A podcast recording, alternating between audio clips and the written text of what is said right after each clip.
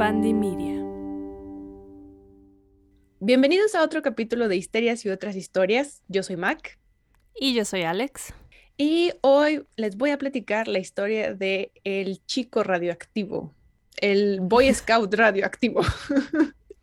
El chico Boy Scout radioactivo. Exacto. ¿Has escuchado alguna vez de esto? Absolutamente nada. ¡Yay! Tal vez es la primera vez que no sé nada. bueno, este tema me lo acercó mi prima, que conoces, una chaparrita. Saludos. me, me, pasó el chisme y entonces ya me puse a investigar y se me hizo muy bueno, entonces dije, ah, se lo vamos a compartir, a ver qué tal. Muy bien, estoy lista.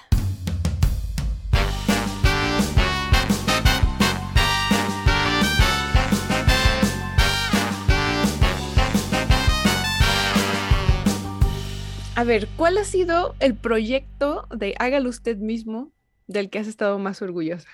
Creo que alguna vez hice como una mesa de centro, así Mm. con video de YouTube. Ah, mira, yo también creo que es el mismo. pues este chico que se llama David Hahn hizo un Hágalo usted mismo, pero su, su proyecto era un reactor nuclear. Mm, muy parecido a lo que acabo de decir. Este chico se llama David Hahn y él nació en el 76, 1976, no sé si tenga que aclarar eso. En- Todavía no, creo. en Michigan, Estados Unidos. Era hijo de padres divorciados. El papá se había vuelto a casar, pues con una señora, y su mamá vivía con su pareja en, en otra casa. Ellos eran ingenieros en General Motors. Ahorita estás viendo una foto del aclamado David Hahn. Se ve simpático. Recuerden que subimos todas nuestras fotos a este, nuestras redes sociales. Pueden checarlo en Instagram para que le vean la carilla. Arroba Este. Histerias Podcast. Y bueno, a los 10 años, digamos que su vida cambió porque su abuelastro, o sea, el, el papá de la esposa de su papá, le regaló un libro, un libro que se llama El libro dorado de los experimentos de química. Y es un libro que te dice cómo hacer experimentos en tu casa, cómo montar tu laboratorio y hacer como 200 experimentos relativamente simples. ¿no? De mi Por ahí- alegría. Ándale, ¿alguna vez tuviste uno? Ay, por ahí hay una foto de, del librito. Eh, no, nunca tuve, pero la verdad siempre quise y nunca me regalaron uno. Pero es que Esto- había muchas cosas interesantes. Estaban bien padres. Mi prima tenía uno y también tenía el microscopio. Entonces ahí te metías a, ponías cualquier cosa abajo, agua, tierra, gusanitos, lo que fuera. Está Ah, está padre. Ya, ya estoy viendo el libro y sí, se ve científico. Cabe mencionar que este libro, después de lo que te voy a contar, fue retirado de varias librerías Wow, ok. y se dejó de imprimir. Entonces, ya cualquier copia que quieras adquirir, pues son a través de internet, gente que lo vende ya usado. Entonces, este chico empezó a hacer su laboratorio en su cuarto y compró todos los insumos, todos estos tubos de ensayo, el mechero y diferentes botecitos de cristal de diferentes formas para montar su laboratorio. Y ya que terminó de hacer los del libro, a los 12 años se puso a leer los libros de química de su papá, que era ingeniero. Ajá. Voy a hacer un paréntesis que voy a decir muchos nombres de elementos químicos que en realidad no son relevantes per se, o sea, si no los conoces tú o quien nos esté escuchando, no pasa nada. Lo interesante aquí es la historia. ¿Cómo te gusta darnos clases de química? Sí, ¿verdad? Soy pésima además. O sea, Pues yo diría que es una pasión tuya. claro, por supuesto. No, espera a que veas qué es una pasión en química aquí. A los 14, David Hahn logró fabricar nitroglicerina en su cuarto y siempre tenía explosiones, la alfombra estaba toda manchada de químicos, entonces tuvieron que arrancarla. Y hartos, o sea, él vivía con su papá y con la esposa de su papá, entonces hartos lo mandaron al sótano. Le dijeron, tú ya, prohibido hacer experimentos aquí. Sí, te mandamos a un lugar donde te vigilemos menos. Claro, con más espacio, ¿no? Para tus cosas. Eh, Que aguante Para él- explosiones más grandes. Exacto, para él fue el paraíso. Y entonces empezó a trabajar en restaurantes de comida rápida, en supermercados, en mueblerías, lo que sea, para conseguir dinero para tener los ingredientes de sus experimentos. En la escuela le iba muy mal en todo, menos en química, pero le iba mal en mate, le iba mal en inglés.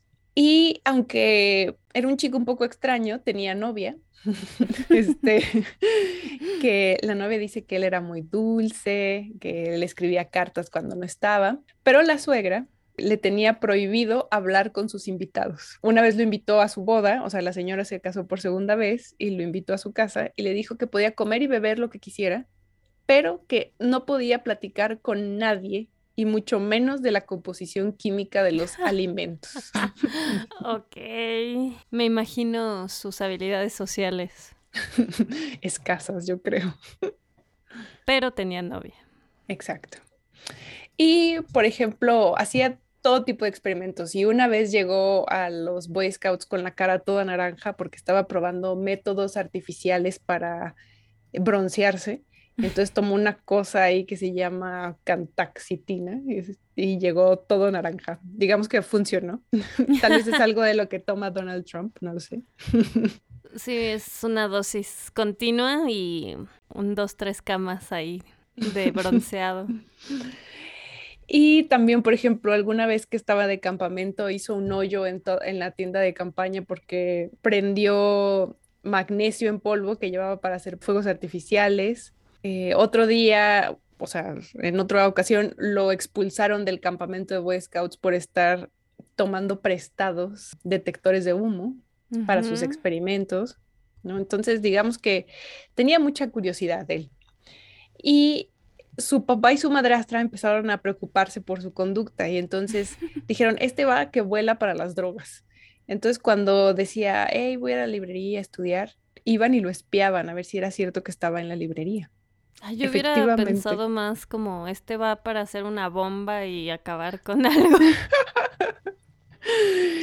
pues no, ellos creían en las drogas y siempre lo encontraban en la librería, entonces, en la biblioteca, perdón, entonces no había problemas, pero le prohibieron hacer experimentos en la casa cuando ellos no estaban. Entonces, por ejemplo, así fueran a la tiendita, lo sacaban de la casa y ya que regresaban lo dejaban volver a entrar. Ok, Que la verdad, yo no estoy segura si yo quisiera estar adentro de la casa. Sí. Cuando está haciendo experimentos. La verdad, creo que solo ah, puede hacer experimentos cuando no estén en la casa. Además, su madrastra revisaba su cuarto seguido para ver, o sea, si encontraba cualquier cosa relativa a sus experimentos, lo tiraba. Y un día escucharon una explosión muy fuerte en el sótano. Entonces corrieron a encontrar a, le vamos a decir, David, eh, semi inconsciente en el suelo y con las cejas todas quemadas, porque estaba experimentando con fósforo rojo y le estaba pegando. Y esto es como las cabecitas de los cerillos. Entonces las prendió y explotó y se le metieron al ojo pedazos de plástico y se le quemaron las cejas. Tuvo que ir al hospital seguido para que le estuvieran lavando los ojos y demás. Y entonces le dijeron que ya no podía experimentar, se acabó. Y él se, fue con su mamá, que tenía un cobertizo, no, no, sé qué tan popular es esa palabra, pero digamos una como cabañita en el jardín que usaba para sus macetas. Y ahí él montó su laboratorio. Y entonces los papás, la mamá y el novio decían, no, hombre, este es súper estudioso, este, este se, se, nos hace raro que salga con máscara de gas todo el tiempo y que tire su ropa a la basura al salir, pero no, pues es que seguro nosotros nomás no entendemos, ¿no? O sea, por falta de educación no entendemos qué está haciendo, pero admiraban su dedicación. Pero sigue adelante. y dice, lo único que sabíamos era que estaba muy apasionado por crear una alternativa al petróleo, porque se iba a acabar y entonces él tenía que hacer algo al respecto. Pues no es mala idea. sí, no, no, sé si su forma era la, ideal, pero sí.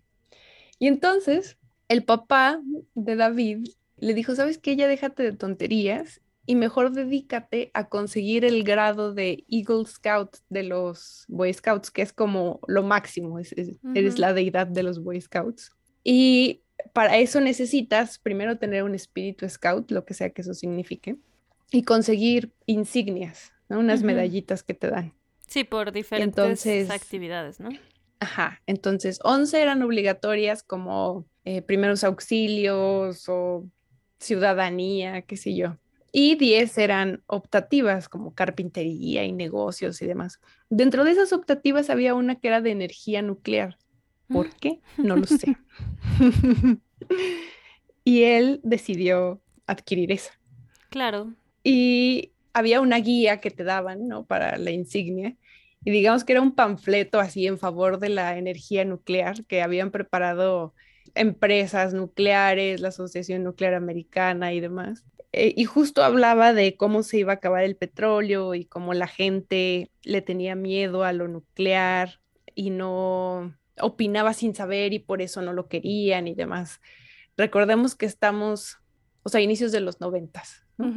¿Cuándo fue? Bueno, perdón si te voy a meter en problemas, pero ¿cuándo fue Chernobyl? Chernobyl. Problemas, problemas. Según yo, como pero... ochentas, ¿no? ¿Me suena? 1986, gracias producción.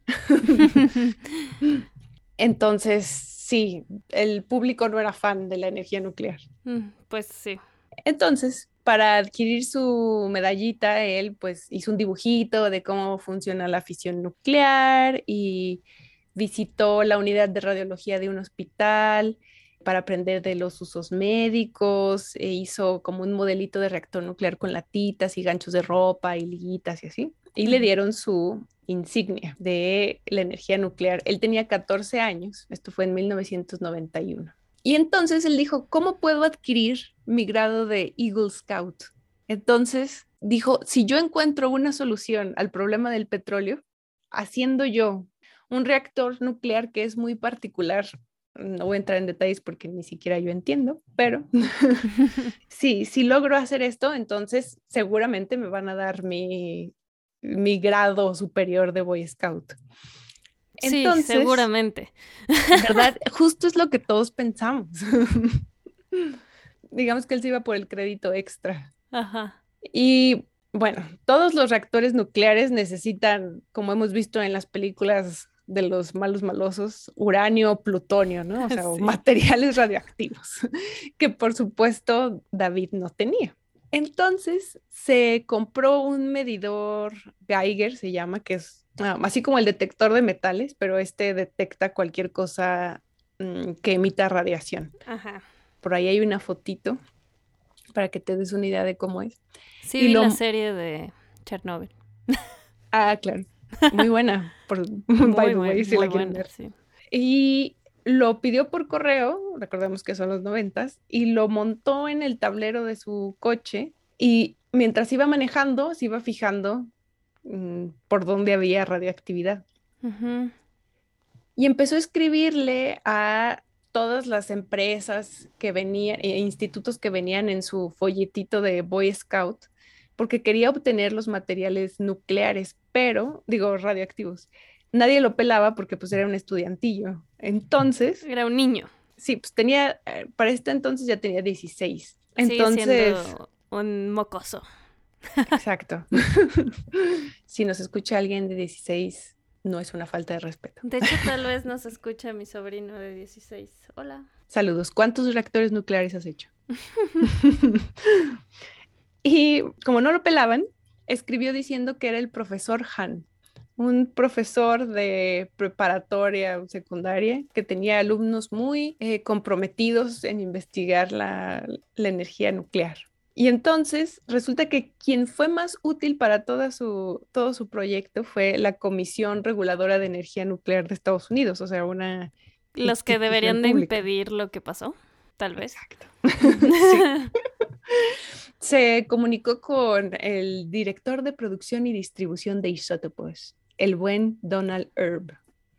Buen Donald, le vamos a llamar. Entonces empezaron a escribir por correo y le empezó a dar tips. Así le dijo, ay no, mira, para aislar estos elementos radiactivos necesitas esto. O sea, nada produce neutrones como este elemento. Y él muy responsable le preguntaba, oye, ¿y ¿cuáles son los riesgos de estos materiales que me estás diciendo? Porque mis estudiantes. Y le contestaba, no, no te preocupes, porque cualquier cantidad que llegue a ser peligrosa, pues la regula la comisión nuclear, entonces, pues no hay, no hay riesgo. Claro. Dijo, ok. Y también le pasó precios y fuentes comerciales para comprar mercancía radioactiva. Básicamente le dio todo lo que necesitaba para conseguir los materiales, ya nada más necesitaba comprarlos. Me, gustaría saber qué pasó con este señor al final.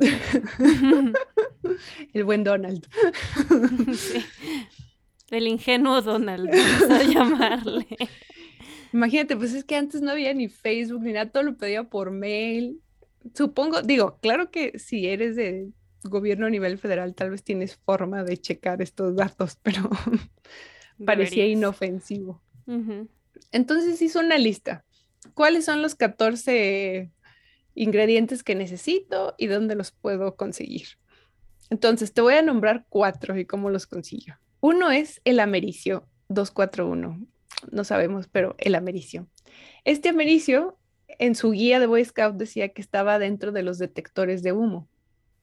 Después necesitaba el radio, que mm. como vimos en el episodio de las chicas del radio, este se encontraba en la pinturita que le ponían antes a los relojes para que brillaran en la oscuridad. Lo recuerdo bien. Si no lo conocen, por favor, remítanse a, a la temporada 1. necesitaba uranio, que según su guía estaba en unas piedras que se llaman uraninita, y necesitaba torio, que eh, decía su guía que estaban en las, estas lámparas viejas para acampar. Ok. Entonces, se puso a buscar primero el americio, contactó a todas las compañías que pudo de detectores de humo, diciendo que necesitaba muchísimos para un proyecto escolar. Y la compañía, una compañía aceptó venderles 100 detectores de humo descompuestos a un dólar cada uno. Fue en esta época cuando decidió que iba a tomar prestados algunos del campamento de Boy Scout y por eso lo expulsaron. ¿Qué pasó con sus ah. metas en los scouts? bueno, no, no me sé los lemas de los scouts, pero supongo que para él solo lo iba a tomar prestado, no estaba haciendo, y era un bien mayor para la sociedad. Y como no sabía dónde estaba el americio, le escribió al servicio al cliente y dijo, oigan, para mi proyecto escolar necesito saber dónde está este elemento. Y una señorita muy amable le escribió de vuelta explicándole dónde estaba este elemento, así está encapsulado en una cosita dorada para que no se, no se salga, ¿no? Y, Porque es peligroso. Exacto. Entonces, él ya supo y se lo sacó a todos. Se lo sacó y lo puso ahí en un bloque de plomo y le puso papel aluminio.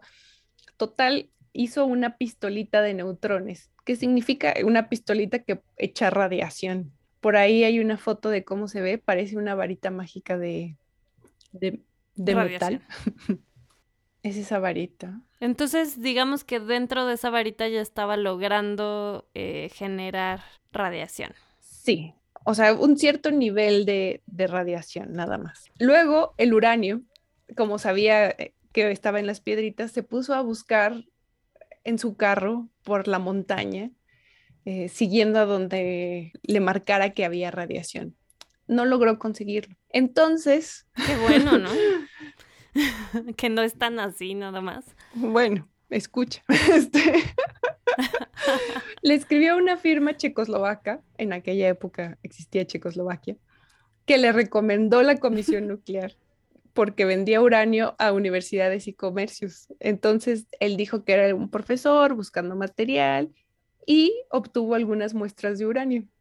Claro, claro, claro. Las hizo polvo y se supone que, o sea, él quería aislar el uranio porque pues aunque hagas polvo la piedra, pues tiene más cosas, ¿no? Tú necesitas los elementos lo más puros posible para hacer las reacciones químicas.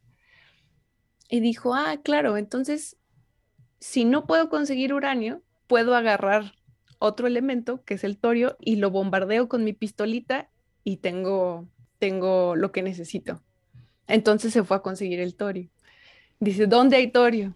En las lámparas de gas. Son unas lamparitas viejitas, que por ahí hay una foto, que Sí. Eso que brilla es como un calcetincito incandescente que estaba sumergido en torio y se prendía.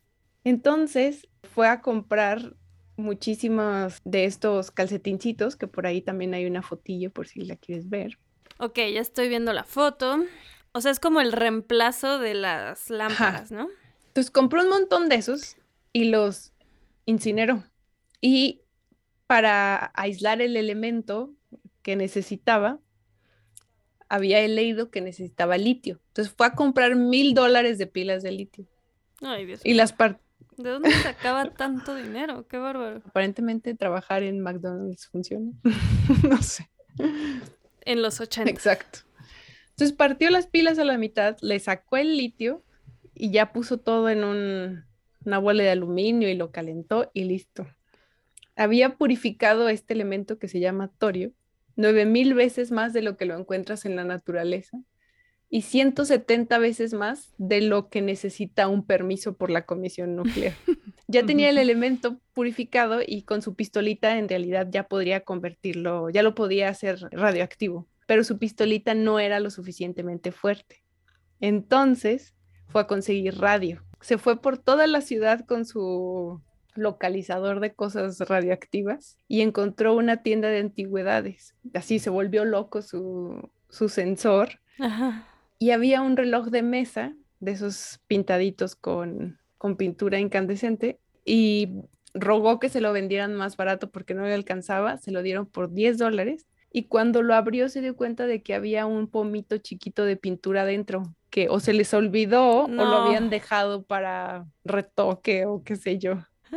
Él Ajá. antes O sea, una cantidad que no imaginaba. Y él antes, o sea, se la pasaba yendo a basureros y así, y lo que encontraba, así despostillaba la pinturita y la guardaba. Y así iba juntando su radio, pero ya con esto, pues ya tenía suficiente. Mm. Entonces Ya me estoy estresando de lo que... fue así, en la noche dejarle una nota a la señora de la tiendita de, de antigüedades y le dijo, si le vuelve a llegar uno de estos, yo se lo compro, cualquier precio. Entonces, bueno, o sea, es, es toda una, toda una sarta de químicos que necesita, ¿no? Porque aunque tenía ya el radio, pues lo necesitaba concentrar y necesitaba otro elemento. Entonces, ¿qué hizo? Fue al hospital a conseguirlo y se acordaban de él de cuando había ido a hacer su investigación para obtener su insignia. Él necesitaba una cosa que se llama sulfato de bario, que es una cosa que te tragas para cuando necesitan tomarte rayos X para que haya contraste. Y se lo regalaron. Dijeron, ay, es el chavito que vino a investigar, lo necesita para su proyecto. Claro, toma. ¿Qué puede pasar? Exacto. Entonces ya lo mezcló con la pintura esta y lo filtró con un filtro de café.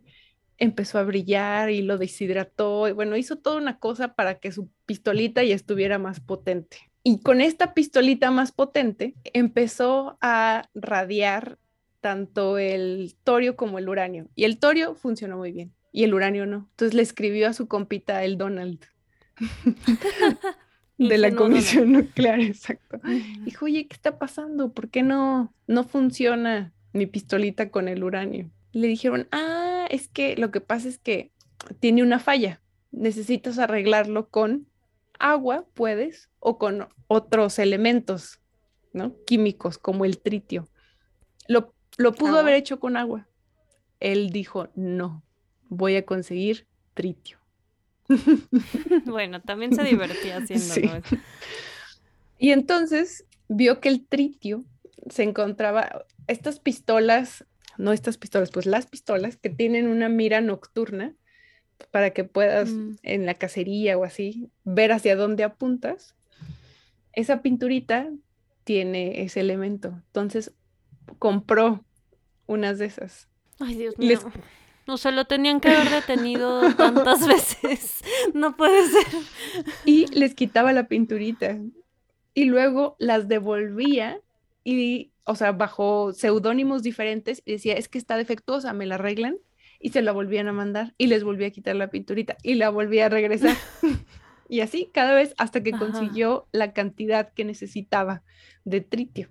Y entonces, ahora sí, Mm. ya que lo obtuvo, ya pudo bombardear eh, el uranio y todo según su, medidor radioactivo, todo se estaba volviendo radioactivo. Entonces, para este entonces él ya tiene 17 años. O sea, le toma tiempo, es persistente, eso que ni qué. No, pues años. Entonces, él sabía que no tenía las cantidades necesarias para hacer un reactor nuclear, pero él quería ver si podía desencadenar como todo lo que se requiere. Exacto. si podía hacer como esta reacción en cadena con los elementos que tenía. Entonces, agarró sus elementos, los mezcló, los envolvió en papel, o sea, hizo, hizo su núcleo, literal, era una mezcla de, eh, de radio y americio, así, en, una bolita de papel aluminio, y alrededor así lo envolvió en una cobijita de otros elementos envueltos en cubitos de papel aluminio y todo puesto con cinta ducto, o sea, una artesanía y química, pues.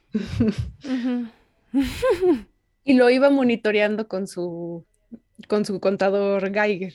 Y cada vez iba aumentando más, iba aumentando más. O sea, me surge la duda de cómo le hizo para no morirse antes. Pues mira, sus medidas de protección eran solo un como poncho improvisado de plomo que tenía y tirar su mm. ropa al salir de la covacha donde tenía el laboratorio. o sea, ¿y dónde la tiraba y quién se la encontraba? Tantas preguntas. Y cambiarse los zapatos, es lo que hacía. Pero justo a él le empezó a entrar la duda de si estaba poniendo en riesgo la vida de los demás. Y se mm. empezó a preocupar cuando empezó a detectar la radiación a través del concreto. Dijo, mm, esto como que está creciendo de más. ¿Tú crees? Y un amigo suyo que trabajaba también, creo, en el restaurante de comida rápida, le dijo, oye, acuérdate que pues cuando hay reactores nucleares, pues ellos tienen medidas, ¿no? De seguridad porque se calientan muy rápido para que no suba y usan, pues usan unas barras de cobalto. Y dijo, ah, pues sí es cierto. Entonces compró cobalto. Y entonces se lo puso ahí a su, a su modelito. Pero cuando captó la radiación a cinco casas de la casa de su mamá, dijo, no, creo que ya está muy peligroso. Son muchas cosas radioactivas juntas y entonces lo empezó a desarmar y escondió así el torio en una caja de zapatos en la casa de su mamá y subió otras cosas en una caja de herramientas que selló así con cinta ducto a la cajuela de su carro y se fue. Y alguien reportó que había un chico mm, robando llantas por la colonia y entonces la policía pensó que era él y lo detuvo. Y encontró la... Cuando abrió la cajuela, y vieron la caja así envuelta en cinta ducto y le iban a abrir, él dijo, mm, no se los recomiendo porque esto es radioactivo. Entonces pensaron que era una bomba, una bomba nuclear, pensaron. Entonces, claro, se llevaron el auto a la estación de policía, ¿por qué no? Mm, sí expandamos este problema. Y llamaron al escuadrón de bombas de la Policía Estatal y al Departamento de Salud Pública. Y entonces, de repente, ya cuando vieron cuál era el nivel de torio y americio, o sea, de estos elementos que había, activaron el Plan Nacional de Emergencia Radiológica, llegó el FBI, el Departamento de Energía, la Comisión Nuclear, la Agencia Protectora Ambiental, o sea... Donald, ahí llegó. ah, es mi compita, el profe Han. y él, cuando estaba arrestado, dio el teléfono de su papá, pero nunca mencionó su laboratorio en el cobertizo de su mamá. Uy, Dios. Entonces fue hasta que lo entrevistaron en el Día de Acción de Gracias, uno de los expertos lo, lo, lo entrevistó y él dijo pues que él solo estaba intentando generar energía con Torio para obtener su estatus de Eagle Scout. No, o sea, ella tiene 17 años. Por favor, David. Por favor. Y entonces admitió lo del cobertizo en casa de su mamá. Entonces fueron a revisar pero fueron a revisar hasta cinco meses después de que lo habían arrestado. Cuando arrestaron a David, el papá le habló a su mamá. Le dijo, lo acaban de arrestar por todos los experimentos que llevaba a cabo ahí en el cobertizo. La mamá se asustó y fue a sacar muchas cosas del cobertizo y las tiró a la basura. Ay, no. Señora. O sea, se deshizo de la pistola de neutrones, del radio, del torio. O sea, ya que llegó. Así en la basura, normal.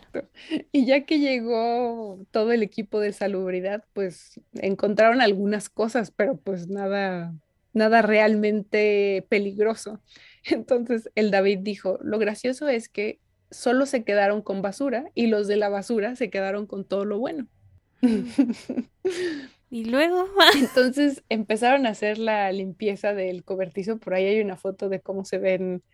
Los vecinos empezaron a asustarse porque de repente así llegó la señora a su porche. Sí, sí, sí. Y al lado en el jardín hay estos hombres así con trajes hazmat, con sierras eléctricas, desarmando todo el cobertizo. La verdad tuve un pequeño estrés postraumático, porque te acuerdas cuando empezó la pandemia que se veían imágenes así, el crucero de Japón que se contaminaron todos allá adentro y los sacaban así vestidos y los metían a un pasillo todo sellado y oh, así. Oh, sí.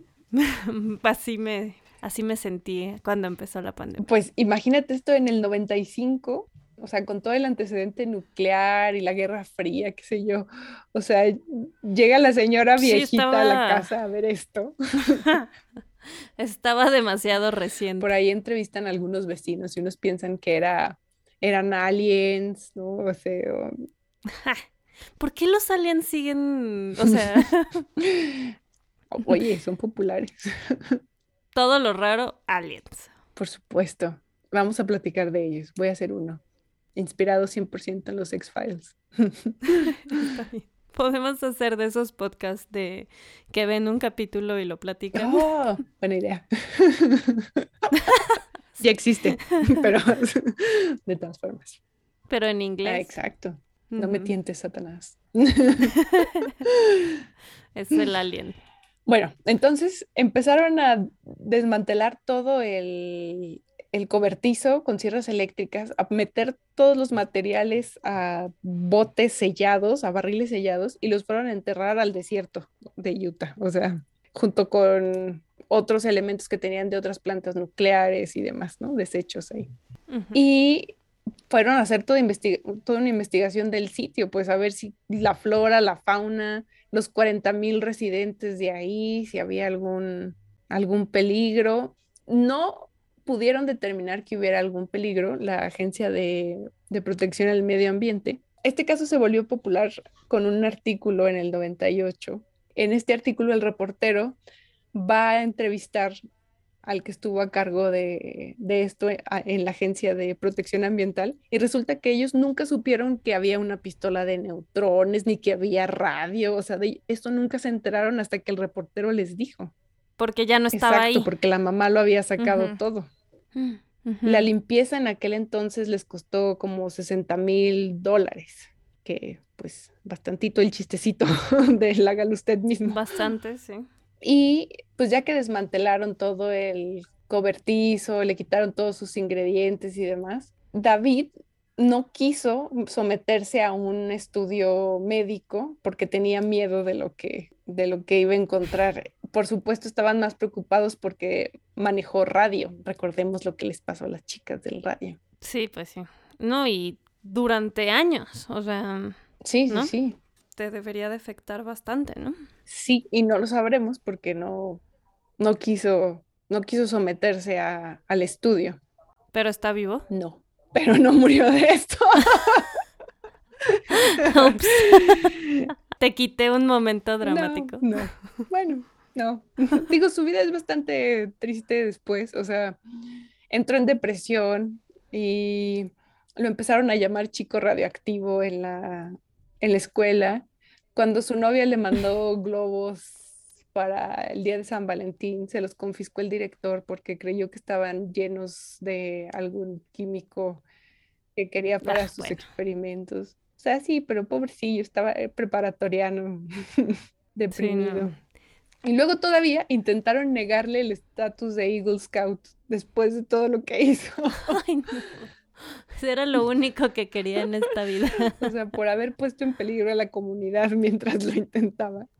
Pero al final, tranquilos, sí se lo dieron. Y Se logró, se logró. se logró. De hecho, la foto que aparece, que, que te enseñé al principio de David Hahn, es justo él presumiendo todas sus, sus insignias de Eagle Scout. Después de esto, lo, se metió él al Community College, no sé cuál es la traducción en español. Tal vez es como una universidad más del gobierno, o sea, eh, o más barata. No Bueno, sé. Y estudió metalurgia, pero, o sea, se saltaba clases, se la pasaba dando vueltas en el coche.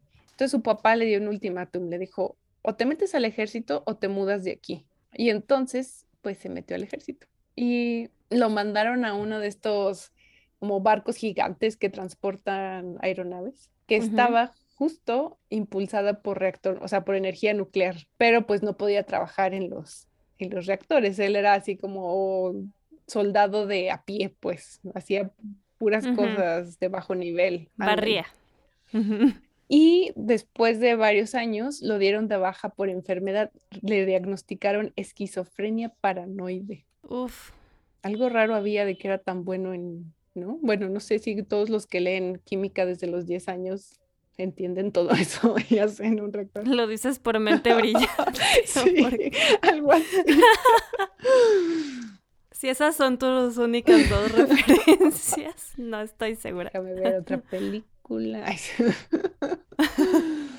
Y después, o sea, tiempo después de que ya lo habían dado de baja, lo arrestaron otra vez por estar robando detectores de humo. Entonces, como que, que quería volver a, a hacer cosas. Estaba juntando más elementos químicos, no, no sabemos exactamente qué, pero algo radioactivo seguro. Y murió Ok. en el 2016 a los 39 años por intoxicación de alcohol y drogas. Uy, qué triste vida. Además, o sea, alguien que tenía tanto potencial, tal vez solo en una rama, pero muchísimo potencial, ¿no? Y lo... Sí, autodidacta. Digo, haber llegado a esos niveles de desarrollo está cañón. Déjame te enseño otra foto, que es, digamos, un David Hahn de esta nueva generación. Él se llama Taylor Wilson. Él, esta es una foto de un artículo que le hace la revista de Popular Science. Está él sentado con un traje tipo los de Breaking Bad, amarillo, eh, en la mesa con su familia que se ve totalmente normal. Este chico a los 14 años se convirtió en la persona número 32 en el mundo en lograr la fusión nuclear. Él desde los, pues desde chiquito le encantaba la química y de hecho David Hahn era uno de sus principales héroes. Y él y su Mm, hermano, exacto, Inspiración. él y su hermano menor, los dos son buenísimos en química. Y los papás los- lo que hicieron fue irles buscando, irles buscando. Contactaban a un físico, contactaban a un experto en seguridad para que fuera a revisar el laboratorio que estaba montando su hijo para ver que tuviera todas las medidas de seguridad. Lo llevaban a entrevistar con otros, pues, otros conocedores del tema, con profesores. Los metieron a él y a su hermano a una escuela hecha para, pues, eruditos, no sé cómo decir, niños muy, muy, muy, muy inteligentes. Genios. Así, Ujú. me acordé de Malcolm, que iba a una clase especial de puros niños genio. Malcolm in the Middle, una serie viejita. Sí, sí, Sí, la sí, vi. tú sí, solo si hay jóvenes Ah. escuchándonos. Y, por ejemplo, la mamá lo llevaba al desierto a buscar con su contador Geiger cosas radiactivas los fines de semana. Es decir, lo acompañaban en todo el proceso. O sea, es como lo que hubiera sido David con otros recursos, ¿no? Exacto. Y por ejemplo, este, este chico diseñó un artefacto para localizar armas nucleares o elementos que se pueden utilizar para hacer armas nucleares o explosivos que se estaban infiltrando en Estados Unidos por medio de contenedores de carga. Entonces, él hizo el diseño y lo presentó en una feria. Hay una anécdota ahí en, en el artículo de Popular Science que dice que el director de Intel, creo, fue a entrevistarlo, o sea, fue, fue, a preguntarle qué estaba haciendo y salió así moviendo la cabeza y riéndose. Y el reportero le dice, ¿qué pasó? Dice, no, bueno, solo estoy muy feliz de que esté de nuestro lado, ¿no? O sea, como un mini villano se puede convertir. Ajá. Entonces, y el Departamento de Seguridad Nacional le encargó que desarrollara ya su, su diseño como tal, que lo, lo, llevara a la vida real, ¿no? Wow. Entonces, y uno haciendo el podcast. bueno, no todos somos genios.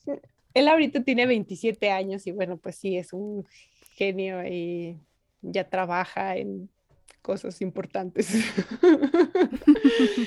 y, o sea, tiene patentes, tiene premios, aparece en televisión. Le ofrecieron muchísimos reclutadores universitarios para que fuera a sus universidades. Y eh, a David Han lo metieron al ejército, o sea, hay becas para deportistas, ¿no? Hay becas para tantas cosas que tal vez si su historia hubiera sido conocida más rápido, más fácil, ¿no? En otra época, pues le habría ido mejor. Sí, tal vez la época, ¿no? Como que no estaba lista el mundo para eso.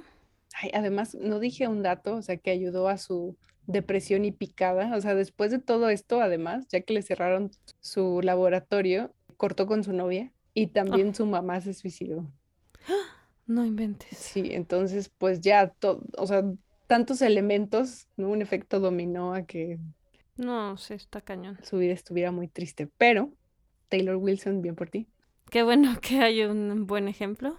Y esta es la historia de el chico radioactivo que hizo un reactor nuclear en el cobertizo de macetas de su mamá. Wow, está muy interesante. Aparte, por la época también, qué mérito todo lo que logró, ¿no? O sea, qué inteligencia, qué perseverancia. Y en su defensa, cuando vio que estaba muy peligroso, se detuvo. no sé. A mí lo que me encanta es que, o sea, toda esta historia de voy a escribirle una carta a mi amigo Donald para preguntarle ¿cómo le hago? ¿Por qué no me funciona? Y el otro viene entusiasta de, oh, este profesor, claro, mira, así, así, así. Ahorita no se podría hacer eso. No, jamás. O sea, ahorita si lo googleas, yo creo que ya hay una alerta así del FBI. Uy, vieras todos los elementos que he estado googleando últimamente. No, tú y yo estamos súper detectadas, o sea, porque buscamos cosas súper raras todo el tiempo. Yo muchas veces sí me meto en versión este, incógnito. porque digo, el algoritmo ya me va a destrozar. Se va a volver loco. ¿Y tú crees que no tengan acceso? O es decir, a tu incógnito ya con eso. Bueno, para empezar, nosotras somos como tan abajo en la lista de preocupación. Oye, ¿qué te pasa? que no creo que haya Importancia nacional número uno. Este, ay, ya no te dije, pero en este chico ha inspirado algunas cosas de cultura popular. O sea, por ejemplo, hay un personaje basado en él que, que inspiró un capítulo de CSI Nueva York. También se ve que Young Sheldon en, un episodio está robando detectores de, de, humo porque quiere sacar el americio de adentro, como este, mm. este Radioactive Boy Scout. Bueno, entonces espero que la próxima vez que intenten hacer un hágalo usted mismo, tomen en cuenta que no importa cuánto tiempo les tome, si se puede. Ah, yo pensé que la lección era no hagan un reactor No sé si está en sus planes, si está, no lo hagan. Bueno, este fue otro episodio de Histerias y otras historias. Síganos en nuestras redes sociales, en Twitter, en Facebook, en Instagram, en arroba histerias podcast. Y acuérdense de contarnos qué es lo que quieren escuchar, si les gustó alguna historia, corríjanme en todas las cosas de química que dije mal, seguramente. Muchas gracias y nos vemos la próxima semana en otro episodio de Histerias y otras historias. Histerias y otras historias es producido y conducido por nosotras, Alex y Mac, música y mezcla por Ernesto López, con producción ejecutiva de Mariana Solís y Jero Quintero. Este es un podcast de Bandy Media.